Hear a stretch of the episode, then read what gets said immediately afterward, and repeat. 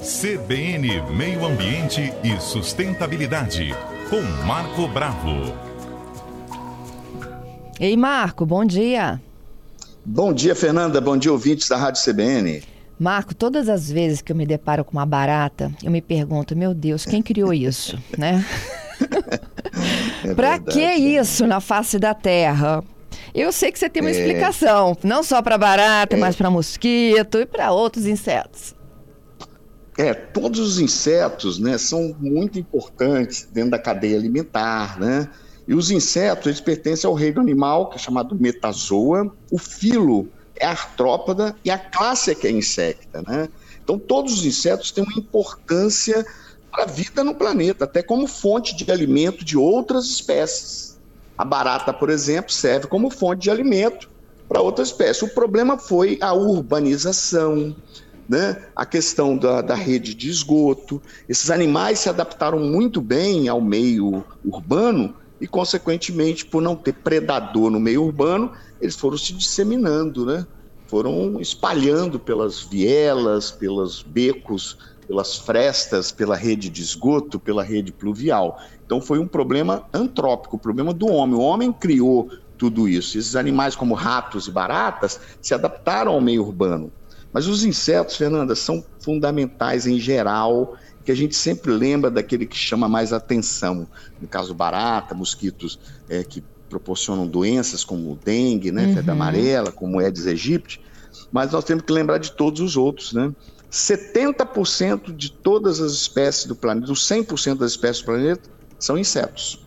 Olha aí, se você falar assim, 100% das espécies, 70% insetos. A biomassa que a gente é, faz análise em quilograma, né, é, identificada em quilograma, a biomassa dos insetos é 16 vezes maior do que a biomassa da espécie humana. Então, quer dizer, nós somos com 8 bilhões e pouquinho, mas os insetos pesam 16 vezes mais do que toda a população humana na Terra, por causa da Olha quantidade só de isso. insetos. É 16 vezes maior do que a espécie humana. É, e são dados, né, dados é, aproximados, né, por estimativas. Então tem diversos tamanhos, cores, formas. O inseto ele tem uma estrutura corporal que é cabeça, tórax e abdômen.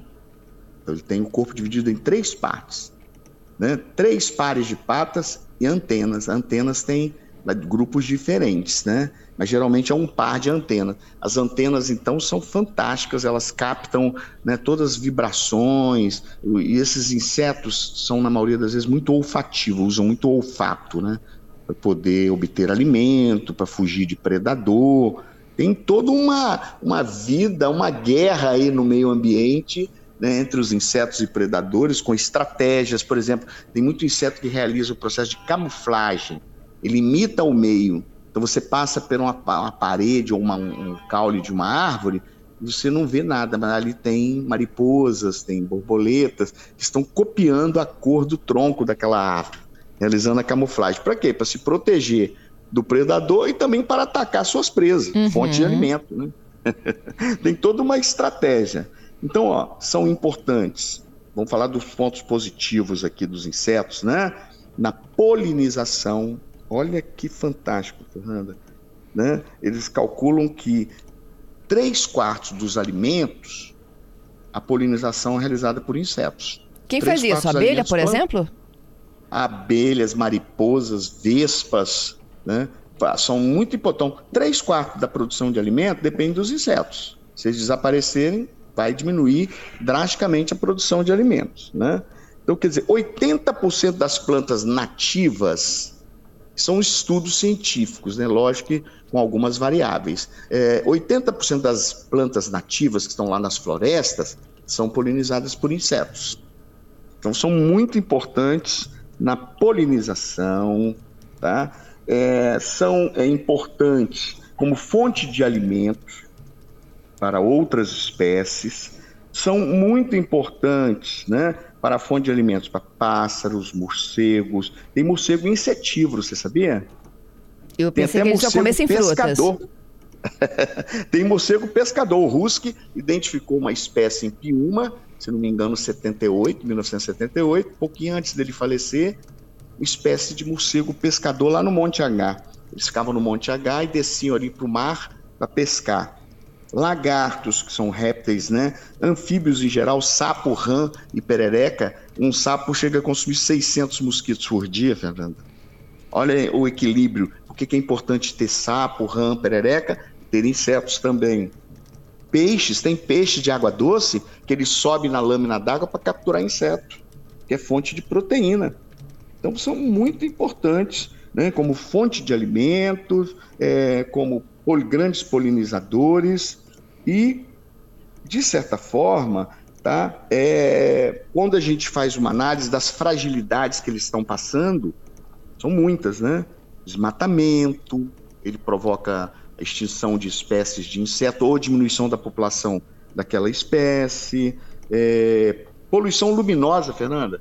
Quando as cidades vão expandindo, vão colocando iluminação. A iluminação atrai é, é, mariposas, por exemplo. Aí o predador vai lá e captura.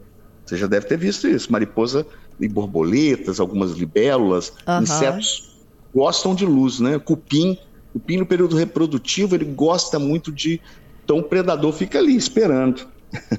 É. Aumento do, sem planejamento das cidades. Cidades estão ampliando sem um planejamento, invadindo áreas naturais, onde tinham os insetos, tinha os predadores, né? Áreas agrícolas também sem um determinado planejamento. O uso de agrotóxicos, né, Fernanda? Inseticidas que são usados de forma indiscriminada, são usados sem um planejamento, podem levar à extinção de espécies de insetos. Nós podemos também falar num outro momento aqui. Queimadas, e espécies invasoras, Fernanda. O que é uma espécie invasora? É uma espécie exótica. Quando ela entra num determinado ecossistema, ela pode causar danos irreversíveis às espécies também de insetos. Pode levar à extinção. Nós temos muitos exemplos, ratos que foram introduzidos na Austrália, coelhos, sapo. O sapo cururu foi levado para a Austrália para combater inseto, chegou lá não tinha predador para o sapo cururu. Aí virou uma hiperpopulação de sapo brasileiro lá, coelhos né, foram introduzidos também na Austrália, camelos, camelos foram introduzidos no deserto da Austrália e virou um problema de Estado, na verdade, na Austrália. Então, é, que, qual é a análise é, dos dados que é preocupante? A cada década está diminuindo em 9%, tá? é muito grande, o número de insetos no planeta. É muito, é muito preocupante. 9% a cada 10 anos. Então, quando chegar daqui 100 anos, nós vamos ter uma população extremamente reduzida que vai influenciar na produção agrícola, na, na alimentação de outras espécies. É um processo em cadeia. Uhum. Você já ouviu falar naquelas borboletas monarcas? Aquelas que são pretas? É, a borboleta monarca, ah. ela faz uma imigração para reprodução, ela sai lá do norte dos Estados Unidos e vem para o México. Todo ano elas fazem a mesma coisa, né? A reprodução. Então já diminuíram em 80% as monarcas. Você tem visto vagalume? Não, o que, o que a gente tem visto muito é cigarra, Marco. Cigarra tem demais. A cigarra ela está no período reprodutivo agora. Ela Elas estão cantando chega... de tarde, de cantando. manhã. Já perdemos até a hora aqui, né, do, do controle da cigarra.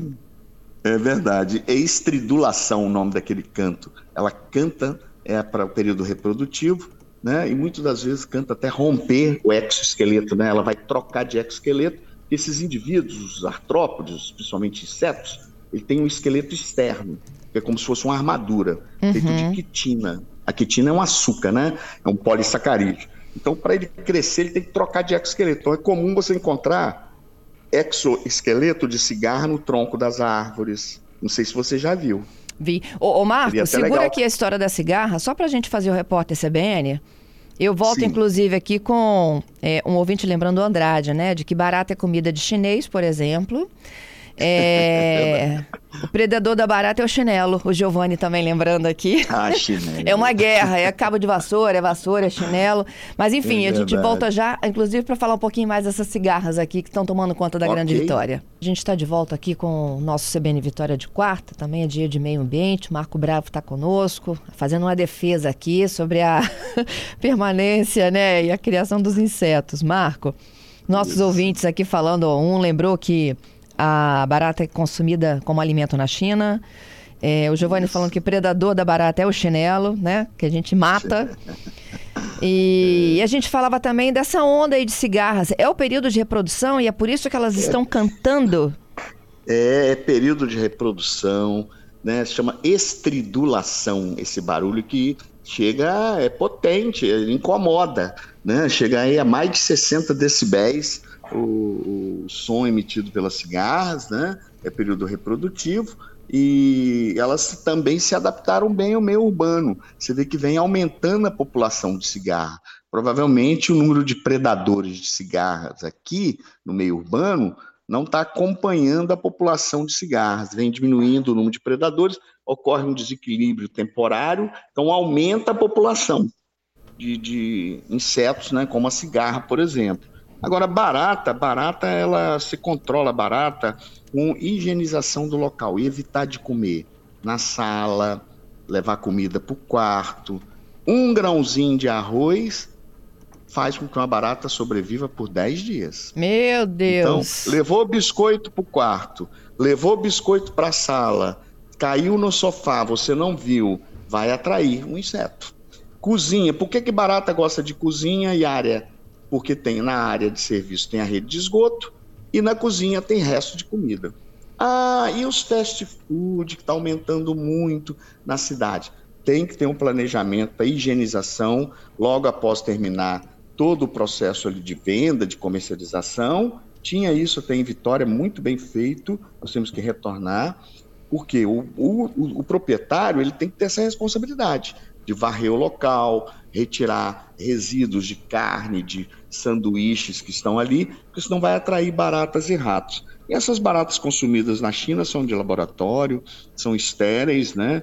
E grandes fontes de proteína. Lá você come escorpião, barata é cultural. Uhum. Pouco dia eu vi uma reportagem sobre larvas de borboletas que estão sendo é, produzidas para alimentação do gado e como grande fonte de proteína, ela entra na ração e diminui, inclusive, o processo de flatulência do gado na, na liberação de metano para a atmosfera. Então, pode gerar crédito de carbono, né? Porque isso, o metano influencia muito na mudança climática, no aquecimento global, até entre 21 e 25 vezes mais do que o CO2, né? Que é o CH4.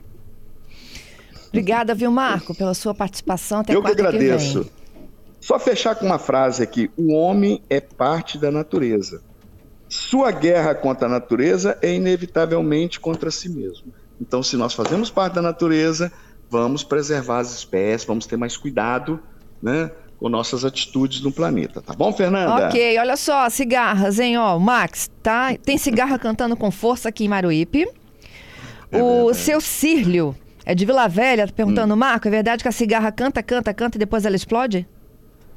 Pode romper o exoesqueleto, ou às vezes ela já está em processo de equidiz ou muda, né? Ela já está no processo final, pode a, a acelerar o processo.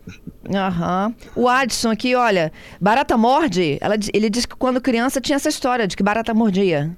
Não, não tem. Barata não, não tem esse hábito, não. Tá? Como outros, tem outros é, artrópodes que são predadores, né? Barata, ela gosta de resto de alimentos mesmo. José Renato, predador de barata aqui em casa é o grito da minha filha, viu? Ela morre só de ouvir o grito fora, da minha né? filha. Cai dura. É, é isso, Marco. Obrigada de novo. Até quarta que, que, vem, hein? Um grande abraço a todos os ouvintes da Rádio CBN.